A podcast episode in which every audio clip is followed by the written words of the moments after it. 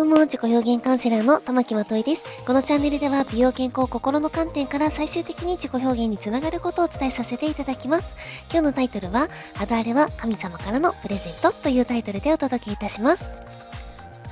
この放送はですね、えー、昔にストレスはなぜ肌に現れるのか、肌荒れは神様からのプレゼントというタイトルで配信したものになっているんですけれども、の、まあ、リメイクですね。うん。ちょっとね、その部分だけ取り出そうかなっていうふうに思ってます。で、なぜかと言いますと、今のこの時期っていうのは、ちょうどこう冬から春になってくる時期で、花粉だったりとか、紫外線だったりとか、ホコリとか乾燥とか、もう肌のね、この適応能力がね、ちょうどこう低くなっている時期になっているので、すっごくね、肌荒れしやすい時期です。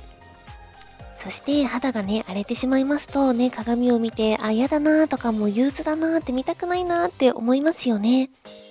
私もですね、昔はね、もう本当に肌荒れで悩んでいた時っていうのは、もうね、もうどうしたらいいかわからなかったんですよ。もう自分の顔ね、爪でね、もう引っかいてむしろボロボロにしてやろうかなとか思ったこともあるし、うん、直し方もわからなかったしっていうので、なんですけれども、やっぱ嫌だなって思って、ちゃんと直したいって思って、すっごい勉強して、うん、そしたら、まあ今はね、あの、おかげさまで健康でいれるようになりました。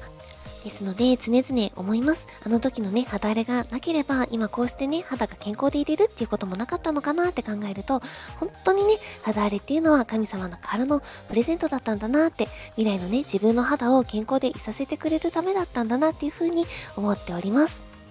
今ね、肌荒れでもし悩んでる方がいたとしても、やっぱりね、10年後、20年後とかに綺麗であるためなんだっていう風にね、思っていただけたら、すごくね、心持ち違いますし、肌ってね、一番やっぱり心の状態が現れるので、とにかく心、まあ脳ですよね。うん、脳を